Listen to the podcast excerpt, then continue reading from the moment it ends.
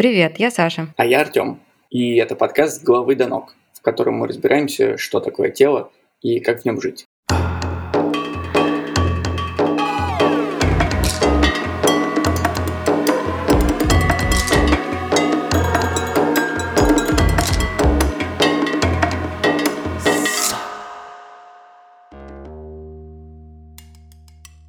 Мы, когда обсуждали список тем к первому сезону, неизбежно пришли к такому вопросу, делали ли мы что-то со своей внешностью, чтобы ее как-то радикально изменить. И вспомнили всякие истории про то, как э, кто-нибудь делал первую татуировку или брился на лысо, или что-то еще такое творил со своей внешностью, после чего что-то обязательно менялось. И нам стало очень интересно, какие эксперименты были у нас самих, зачем мы их делали, и какие вещи делали с собой другие люди. Да, и интересно на самом деле было бы понять, что это за разные причины, которые толкают людей на эксперименты. Мы еще долго не могли договориться, что значит э, слово эксперимент. Вроде как эксперимент это что-то, что ты делаешь, чтобы что-то проверить. Моя история, наверное, все-таки в конечном итоге экспериментом является, но сейчас, в общем, таким может и не выглядит. Мне было 23 года, и я уже какое-то время к этому моменту жила в Германии, и у меня была на тот момент одна татуировка. Была такая черно-белая, маленькая, на тыльной стороне руки, я ее даже не видела никогда. Она мне не попадалась на глаза в обычной жизни. И у меня была привычка ездить э, свой день рождения отмечать с друзьями в Питере или в Москве. И я прилетела в Питер и поехала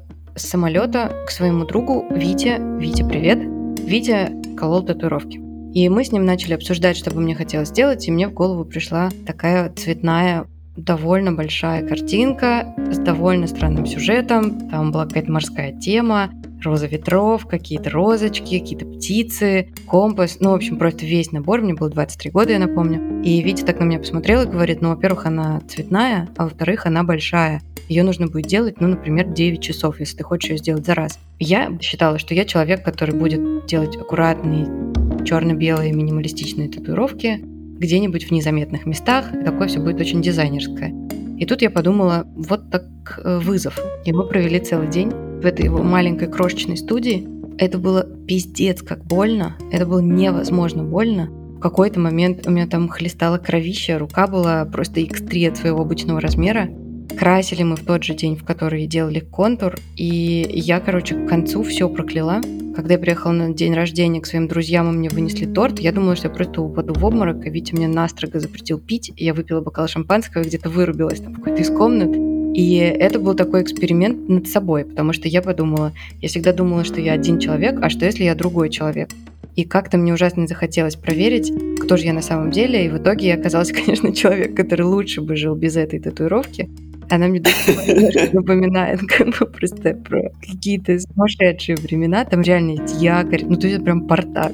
И я иногда на нее смотрю, и я очень собой горжусь. Это ужасный, нелепый, дурацкий детский жест. А это моя любимая татуировка. Я ее всегда всем показываю и всегда говорю, что когда меня часто довольно спрашивают, есть ли у нее какое-то значение, как обычно, что значит ваша татуировка, я говорю, что вот она ничего не значит, и это правда так. Но это очень сильно меня продвинуло в каком-то понимании, а что я вообще за человек. Это очень круто, друзья. А еще, чтобы оценить как бы эпичность этой истории, вам нужно мы вам покажем потом Сашу и ее портак. Это очень э, э, классное сочетание. Теперь твоя очередь. Да, интересно, что моя история в каком-то виде похожа. Она причем случилась недавно. Я скорее в какой-то момент понял, что я другой человек, не тот, которым я себя привык считать. Я жил в Лиссабоне, и у меня один из моих соседов был очень красивый, статный, высокий бразилец с кучерявыми волосами. О, да. Я его видела. Да, он, значит, танцует вок, сейчас фанк, на поле крутится. И вообще он такой как бы король и королева.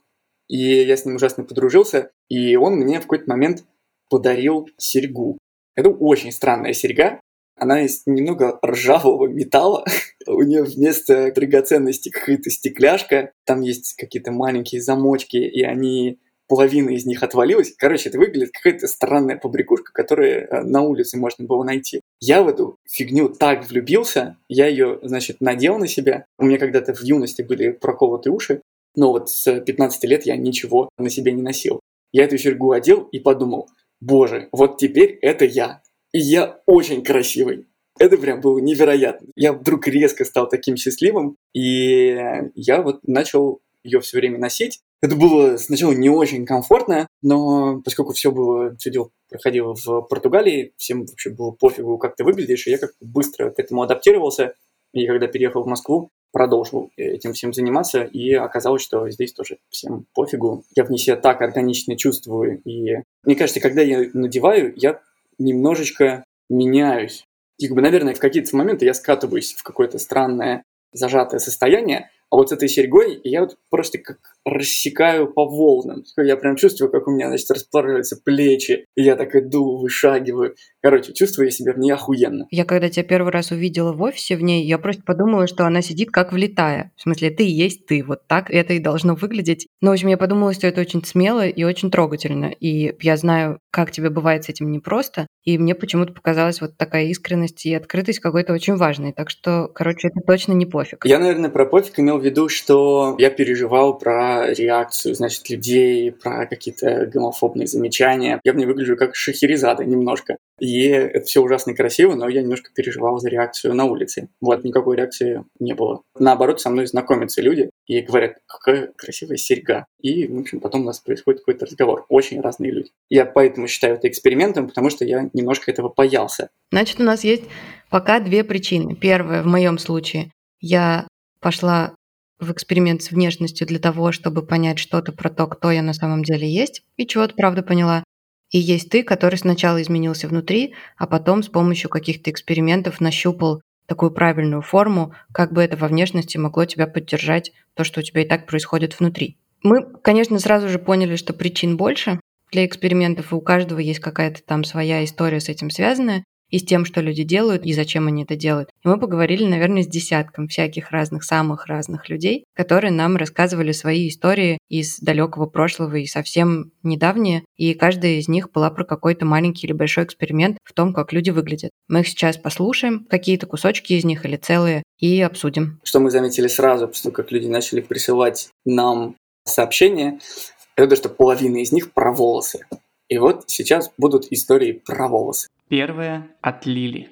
Где-то лет с 12 моя мама начала меня убеждать в том, что мой натуральный цвет волос не тот, который у меня на голове, а светловолосый. Ну, то есть мама говорила, ты родилась блондинкой, твои волосы изменили цвет, тебя надо вернуть обратно в блондинку, тебе не идет. Где-то лет с 12 начала меня красить. Не то чтобы у меня было какое-то мнение на этот счет, но я привыкла, что краска для волос мой верный спутник. И периодически меня тянуло на эксперименты. Моя лучшая подруга и одноклассница очень много тоже экспериментировала своей внешностью. Она была первой, кто побрился наголо, она заплевала дреды. В общем, у нее на голове происходила куча всего. У меня были просто кудрявые волосы, которые к восьмому классу я научилась не расчесывать и не затягивать в хвост. Поэтому я ходила с огромной копной на голове, в которой только менялся цвет и длина. В какой-то момент у меня на голове было три краски для волос. Это было довольно смешно. Но Маша в какой-то момент покрасилась в какой-то невероятный красный цвет, и я решила, что мне нужно сделать то же самое. Поэтому я заставила маму купить мне реально красную краску для волос и покрасить меня. Было это все в одиннадцатом классе между подготовкой к поступлению в МГУ. И весной, накануне 1 апреля, мама покрасила меня. Когда я вышла к ней, оказалось, что я а, отчетливо напоминаю Рональда Макдональда и своей прической, и цветом волос. Это было настолько ужасно, и мама так смеялась, что стало очевидно, что я не смогу так ходить, поэтому мы ночью поехали за какой-то другой краской. Мама пыталась меня, значит, выбелить то ли хной, то ли чем-то еще. И на утро я стала нежно-персикового цвета. К счастью, это была суббота, и мне нужно было только к репетитору. Помню, она довольно сильно удивилась, увидев меня таким. Это еще в некоторых категориях это называется лососевый цвет. То есть было что-то среднее между таким нежно-оранжевым и немножко розовым. И когда я вернулась, ну, в общем, мама покрасила меня в третий раз, и мы смогли вернуть какой-то светлый цвет. На самом деле история про бритье, которое случилось ну, через пять лет после этого, оно было про то, чтобы наконец-то увидеть свой натуральный цвет волос, понять, какой он, принять его, осознать, что я все-таки никакая не блондинка, и с тех пор больше никогда, никогда не красить волосы. С одной стороны, меня дико восхищает, что мама была как бы сообщником в этом эксперименте, потому что это она купила краску, и она потом повезла куда-то Лилю, чтобы все это там перекрасить. То есть клево это не в смысле ты как-то тайком от родителей, что-то шкеришься, красишь, а потом они хуевают. А это вместе, получается, с мамой сделано. Это довольно клево. Вообще, как бы, мама, по-моему, там клевая. И посмеялась, и, и Рональда Макдоналда помогла сделать. А с другой стороны, э, когда родители убеждают тебя в том, что ты другой, не такой, или что у них есть какое-то четкое представление о том, какой ты должен быть. Например, что у тебя светлые волосы, а ты говоришь, но ведь они не светлые, а родители говорят, да нет, я лучше знаю, они светлые. Это на самом деле может потом привести к тому, что случилось у Лили, что в какой-то момент тебе хочется вообще побриться, чтобы в принципе впервые с собой встретиться. Ну как-то, чтобы вообще понять, а ты на самом-то деле какой. Причем это совсем другая причина. Это не про то, чтобы себя изменить или поставить себе какой-то вызов, а это просто про вопрос, а внутри-то я вообще кто? По-моему, именно с красными волосами это вообще история про то, что все пошли, и я пошла. Ну, то есть есть подружка, она клевая, она покрасилась в красный, ей идет. Я хочу да. так же. Ну, то есть это просто подростковое любопытство каким-то расширением возможностей. Вот какие-то эксперименты, просто потому что вообще-то это клево, весело, и подружки так делают. А уже кажется бритье, понятно, что это гораздо более глубокая штука, которая позволила куда-то посмотреть, куда раньше, может быть, не смотрелось. Лиля, ты супер. Лиля, ты просто космос. Дальше история моей мамы. Меня зовут Светлана, и хочу вам рассказать небольшую историю из моего недалекого прошлого. Был это год 89 и 88 прошлого века. И была у меня достаточно такая прекрасная короткая стрижка, ну, нормальная. И отросла челка. Я решила зайти ее подстричь в парикмахерскую. Но мастер настолько был увлечен своей работой, что она вместо челки подстригла меня всю, и у меня на голове осталось ну, буквально где-то 2 сантиметра максимум. Денег с меня, кстати, не взяли. сказать, что я была в шоке, это сейчас ничего не сказать. Но когда я вышла из парикмахерской, я шла такая молодая, худая, красивая, почти что лысая. Головы в мою сторону оборачивались все, и мужские, и женские, и бабушки, и дедушки. Дети показывали пальцами, но я шла с высоко поднятой, гордой головой. Я просто, можно сказать, летела на крыльях на каких-то. Это было непередаваемое ощущение. Это была моя мама. Мама, ты тоже космос. Это эксперимент, которого ты не хотел. Не ждал и вообще ничего не планировал. Получай. Это подарок судьбы. Блин, да. я оказывалась в кресле у парикмахера и видела, что что-то идет трагически не туда, просто все будет очень плохо, но ты почему-то не можешь ему сказать, чувак, что ты творишь, что происходит? И ты как бы сидишь и думаешь, а вдруг повезет? Ну он же мастер, он же знает, что он делает. То есть я очень хорошо понимаю твою маму, потому что я сама была на этом месте, и ты думаешь, ну, наверное, как бы в конце получится модельная стрижка. Получается 2 сантиметра. А я вот сейчас вспомнил другую историю, очень похожую на мамину. Мне было там 13 лет, и я тоже пошел стричься в парикмахерскую, и случайно мастеру сказал, что мне нужно постричь под единичку. Я думал, что единичка это один сантиметр, а оказалось, что единичка это миллиметр. Но они меня подстригли, я как бы просто был лысый. Я вернулся домой, а мама, привет, мама, Мама начала кричать, что я подстригся под уголовника и что я с собой сделал. Какой пиздец вообще происходит? Разозлилась, хлопнула дверью и ушла. А вот потом оказывается, что сама-то чувствовала себя красивой, молодой и привлекательной. Клево, что трагическая ошибка парикмахера может потом восприниматься радикальной сменой имиджа, от которой тебе вообще потом кайфово, и ты чувствуешь себя вообще мой yourself. Это клево. Поехали дальше. Меня зовут Алена, когда мне было 20 лет, я ушла из МГУ, уволилась с работы и вскоре уехала путешествовать в Индию. И где-то спустя полгода этого путешествия я добралась до города Храма, гигантский храм. А в этом индуистском храме брили головы. Туда приезжают индийские семьи, в основном с детьми, но в том числе и взрослые, и оставляют там свои волосы, чтобы в обмен получить успех, здоровье, деньги, в общем, все блага мира. Я очень впечатлилась этим местом и поехала дальше вместе с подругой. И на следующий день мы ночевали в каком-то храме, э, лежим на полу, ночью нас кусают комары, заснуть невозможно, и мы обсуждаем этот, э, весь этот опыт. И подруга говорит, вот я когда была молодой, я построилась э, на лысо. И это было круто.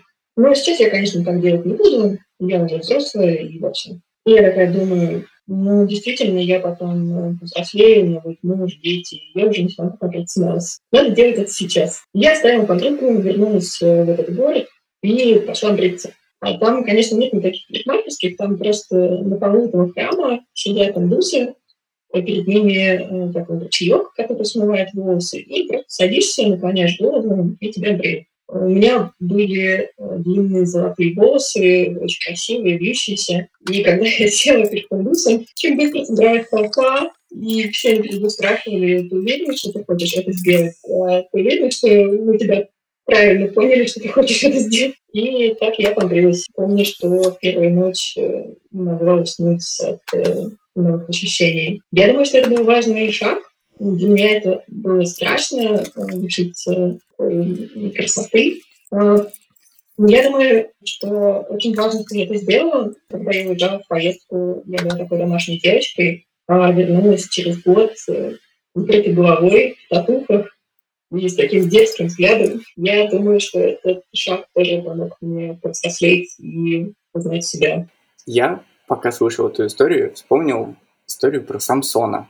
Миф, в котором говорится, что сила этого героя была в волосах, и как-то подлая женщина долила. Она не подлая. Она его просто очень любила, и ты из-за любви делаешь крейзи вещи. В общем, подстригла из-за любви ему все его косы и он все потерял. Вообще это очень интересно. Мне кажется, вот мы всерьез про это не думаем, а в Индии правда же какое-то, особенно ко всему это отношение. Мне кажется, тут еще проще, потому что если ты женщина, у тебя длинные, вьющиеся, красивые волосы, по сути, они есть и твоя сила, и твоя защита. И их лишиться — это большой вызов и себе, и всем остальным, потому что определить тебя в категорию красоток, которым можно делать комплименты за волосы, это очень просто. А встретиться, например, взглядом с девушкой бритой на лысо и увидеть, какая она на самом деле, не знаю, уязвимая, хрупкая, и какая у нее голова, и, ну, в общем, это такие интимные вещи вдруг приступают, с которыми не очень понятно, как быть. И мне кажется, что это очень смелое поступок, и еще, наверное, весь этот натураж храма и большое путешествие до, и вот это вот все, это, наверное, еще прибавило какой-то мистики, и, скорее всего, ну, мне так, по крайней мере, показалось, потому что Алена рассказывала, что это было прям какое-то мистическое переживание и перерождение. Это, наверное, супер опыт. Ну, мне тоже так показалось, и есть в этом все-таки какая-то жертва. Волосы, особенно длинные волосы, которые очень долго росли, отдаешь просто часть себя, чтобы начать новую жизнь.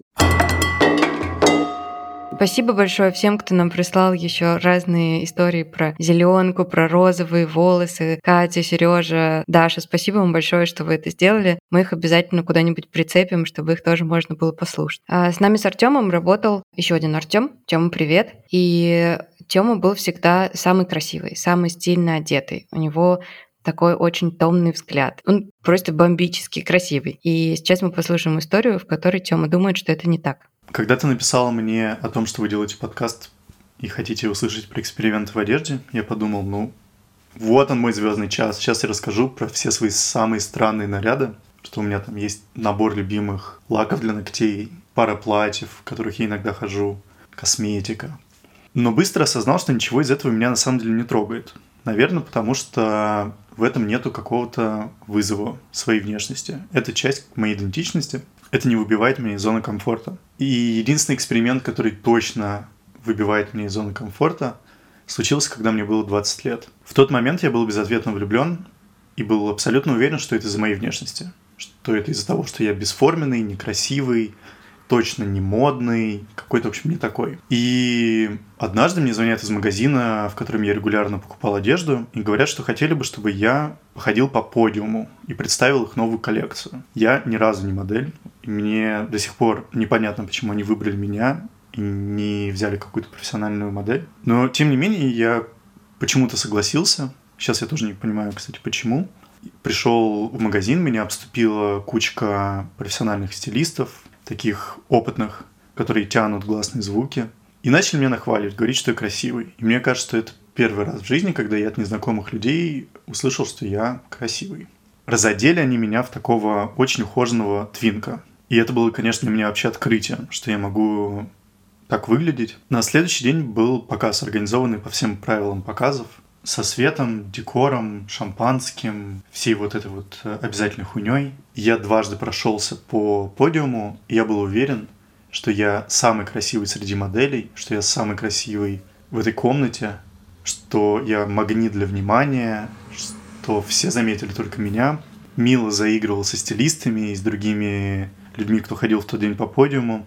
И на следующий день я улетел путешествовать на две недели. И когда вернулся в Москву, посмотрел на получившиеся фотографии и подумал, какой же это ебаный стыд. Все. Мне было очень неловко смотреть на себя. Я думал, что это не я, я думал, что я некрасивый. Эти фотографии моментально, конечно же, нашли все мои друзья. Очень долго над этим смеялись. Впрочем, меня не задевало, что они над этим смеялись. Я тоже над этим смеялся. И как-то я жил, на самом деле, с этим ощущением, что это все не обязательно было делать, вплоть вот до сегодняшнего дня. Сейчас я посмотрел на фотографии шестилетней давности и подумал, что не так уж все и плохо.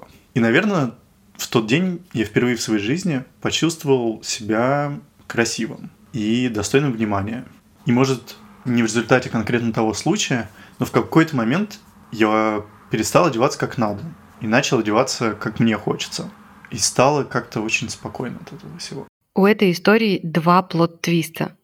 Сначала Тёма думал, что он некрасивый, а потом поход по подиуму дал ему понять, что он красивый, а потом впечатление, как бы, которое улеглось немножко, и при вторичном просмотре он снова подумал, что он некрасивый. И тут вновь подумал, что красивый. И мне кажется, что это очень как люди вообще себя оценивают. И это так часто бывает противоречиво и так часто может меняться даже в течение одного дня, что очень сложно вообще находиться в какой-то прям совсем гармонии с тем, что ты вообще про себя думаешь, в смысле того, классный ты или нет, клево ты выглядишь или нет. Почему это постоянная работа и постоянный пинг-понг. То да, то нет. Да. Клевый, то не клевый. С утра проснулся, думаешь, красавица. Спустя два часа думаешь, блядь. И так далее.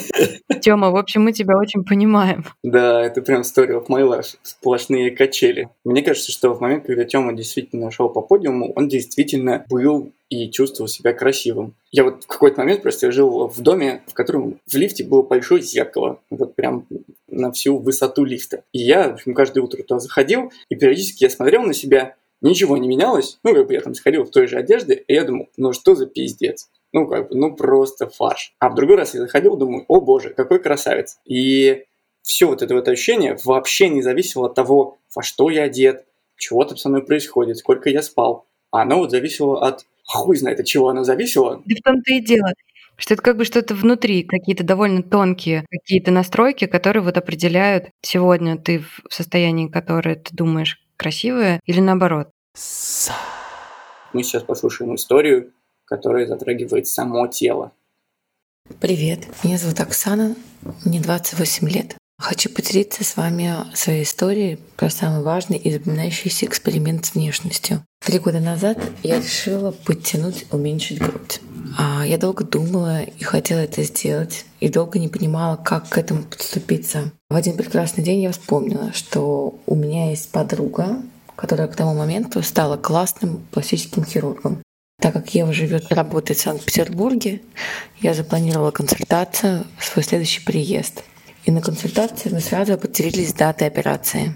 Я решилась на этот шаг очень легко, так как самое непонятное для меня было, где и у кого делать. Для меня очень важен проверенный человек в любом ответственном деле, тогда ничего не страшно. Почему я решилась на это? А, наверное, несложно догадаться. Мне не устраивала моя природная конфигурация, и я решила ее апгрейдить. К телу я отношусь как к машине, и мне очень нравится экспериментировать. Чаще всего эти эксперименты происходят в сфере спорта и около биохакинговых штук. Что мне это дало? Ежедневную радость. Если до операции я каждый день получала негативные эмоции, то сейчас ситуация поменялась на 360 градусов. Конечно, кто-то скажет, что нужно любить и принимать себя таким, какой ты есть. Да, это здорово, я согласна.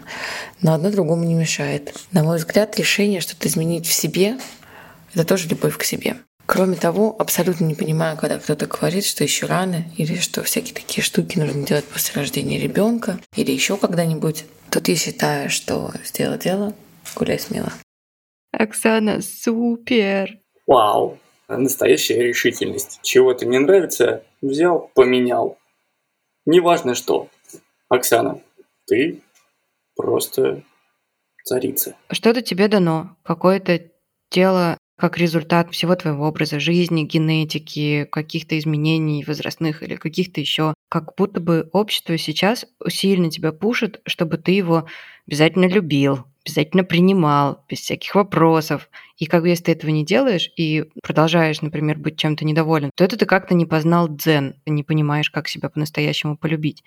Вот у меня нет такого мнения, решилась бы я что-то и менять так сильно и кардинально, но тем не менее мне почему-то хочется оставить за собой право иногда быть недовольной или чего-то в себе не любить, потому что мне кажется, что это нормально. Мне почему-то тоже кажется, что это нормально. Меня этот э, перегиб в общественной повестке тоже немного смущает. Вообще, мне кажется, хорошая формулировка. Мое тело, мое дело. Хочу меняюсь, не хочу, не меняюсь. Я читала много историй, в которых люди говорили, я сделала пластику носа, уменьшила уши, сделала там еще что-нибудь, уменьшила или увеличила грудь, и правда стала счастливее. И я думаю, что это дико круто. Потому что все обычно говорят, ну, раньше, по крайней мере, говорили, все это у тебя в голове, грудь-то у тебя может и изменится, а мозги-то нет, и все равно ты будешь собой недовольна. А я видела прям кучу историй, где люди говорили, просыпаюсь, смотрю на себя в зеркало и думаю, охуенно. У нас осталось две истории. Одну мы зачитаем, но мы зачитаем ее в конце, потому что она очень уже охуенная. А сейчас послушаем другую. Привет, меня зовут Рита. Я живу в Москве э, вот уже 8 лет. И до этого я жила в разных городах, училась в разных школах. Это был мой десятый класс, и у меня была очень хорошая подружка. И однажды мы на уроке информатики, которая была очень сложной, потому что я училась в физико-математической школе имени Александра Сергеевича Пушкина, мы решили проколоть язык. Когда ты прокалываешь язык, первые два или три дня ты не можешь разговаривать, потому что язык опух. Об этом нас предупреждали. Тогда мне тоже было интересно, заметили ли мои родители какие-то изменения. И сейчас я тоже, конечно, думаю, что это было для того, чтобы как-то повзаимодействовать с собой или привлечь чье-то внимание, но вот через 10 э, лет после того, как я это сделала, больше, мне кажется, что это все связано с моими отношениями с родителями, потому что я прокалывала уши, и они иногда замечали это. Но с языком было смешно, потому что пять лет я проходила с проколотым языком. Конечно, я все это время жила с родителями, но они так и не заметили этого. Это смешно. Сейчас мне кажется, что это дало мне какой-то объем, кем ты можешь быть, каким ты можешь быть. Но кажется на самом деле, что это дало мне понять, что я уже такой человек, какой я есть, и какие-то обвесы мне не помогут, и они не нужны на самом деле. То есть через них ничего не получится в поиске себя, так сказать. Наверное, это связано с тем, что ты посылаешь такие сообщения вовне к людям, которые тебя окружают, и хочешь, чтобы они эти сообщения прочитали и поняли, что с тобой происходит и, возможно, могли бы помочь тебе понять себя. Блин, по-моему, это очень клевая история про то, что даже неудачный эксперимент – это удачный эксперимент. Если у Оксаны все получилось, то есть она точно знала, что нужно делать, и когда она это сделала, все произошло, картинка сложилась, то у Рит, кажется, этого не получилось, и тот факт, что сам по себе эксперимент провалился, помог ей найти другой способ. И вообще, как бы, если здесь подумать про то, что внешность и твоя внешняя – это коммуникация или сообщение, как говорит Рита, то оно вообще-то должно быть услышанным. Если ты говоришь э, что-то кому-то. Конечно, то у этого есть адресат какой-то, да. А есть адресат, и если ты не слышишь ответа или остаешься неуслышанным, то это какая-то незавершенная коммуникация. От этого может быть тоже очень некомфортно и неудобно.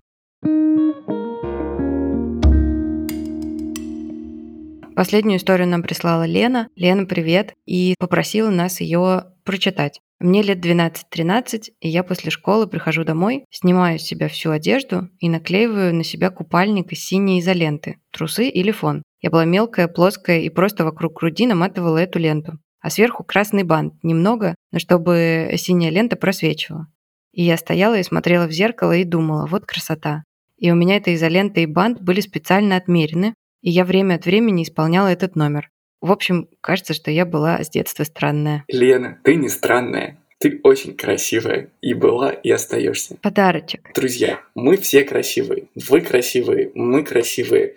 У нас точно это все есть. Давайте экспериментировать или не экспериментировать. И как-то ощущать свою красоту. Мне кажется, что эксперимент — это на самом деле самый безопасный способ что-то исследовать, потому что в эксперименте ты всегда можешь его закончить, отменить и, и как бы отыграть обратно и сказать, ну, я вот что-то попробовал, ну, волосы отрастут, сережку можно вытащить, татуировку можно свести, если уж она так тебя будет бесить. И это клевое поле, это такая песочница и такой лягушатник для того, чтобы пробовать что-то новое, потому что на все эксперименты нужна смелость, и ее бывает не просто найти. И, может быть, какая-нибудь следующая челка или следующая татуировка или какая-нибудь яркая рубашка — это такой маленький мини-шаг в сторону того, чтобы быть чуть смелее и чуть более открытым к чему-то новому. Так что это супер. Точно. Мне даже захотелось что-нибудь еще такого сделать. Вот надо придумать себе новые эксперименты в этом году. Я с того момента сделала еще 8 татуировок, поэтому мне нужно сменить жанр. Да-да, ты как бы поняла прием и использовала до конца. А что бы ты такого сделала? Мне очень сложно с нарядностью. Мне очень сложно быть нарядной, потому что э, это значит быть заметной. Это значит, что на тебя будут обращать внимание, как-то комментировать, как ты выглядишь. И у меня есть несколько нарядных вещей, которые я никогда никуда не надевала. И они вот лежат в шкафу, висят и ждут своего часа. И я думаю, что мой следующий эксперимент будет такой, что я себе просто позволю быть нарядной тогда, когда мне хочется, и выйду в какие-нибудь большие люди, в какие-нибудь гости или на вечеринку, в чем-то, в чем я раньше не могла себе представить, что я пойду. А ты? Я вот как бы совсем недавно сделал то, что ты только что описала. Чувствовал себя, кстати, немножко неловко. Я приехал э, в, на побережье, в город Янтарный. И это вообще просто как бы такая деревушка, поселок. В нем есть один там променад и какие-то летние кафе. И я подумал, какого черта? А я привез с собой очень много красивой одежды. И я, значит, одел очень красивые носки. Надел. Да что ж такое-то? красивую рубашку и чувствовал себя немного как стереотипичная э, русская девушка в Европе, который выходит за продуктами в бриллиантах. И мне это очень понравилось. Было супер. У меня был план. Я какое-то время назад начал танцевать э, вок, ходить, вернее, на занятия. И я подумал, что вот для меня было бы невероятным экспериментом да, учить и тренировать свои какие-то навыки в этом танцевании так, чтобы выступить на балу. Вот это для меня по-прежнему выглядит э, и ощущается как очень большая задача. Это очень страшно. Мне кажется, у меня будет колотиться сердце. Надеюсь, я это сделаю. Это звучит как какое-то очень смелое и очень клевое занятие. Так что you go, girl. Мы на сегодня с вами прощаемся. Напоминаем, как и всегда, про то, что нам нужно ставить оценки, нужно и можно писать комментарии и отзывы, можно на каких-то платформах, а можно и лично. Мы это все слушаем, читаем и кайфуем, когда вы нам пишете. Поэтому делайте этого побольше. Пока. Пока.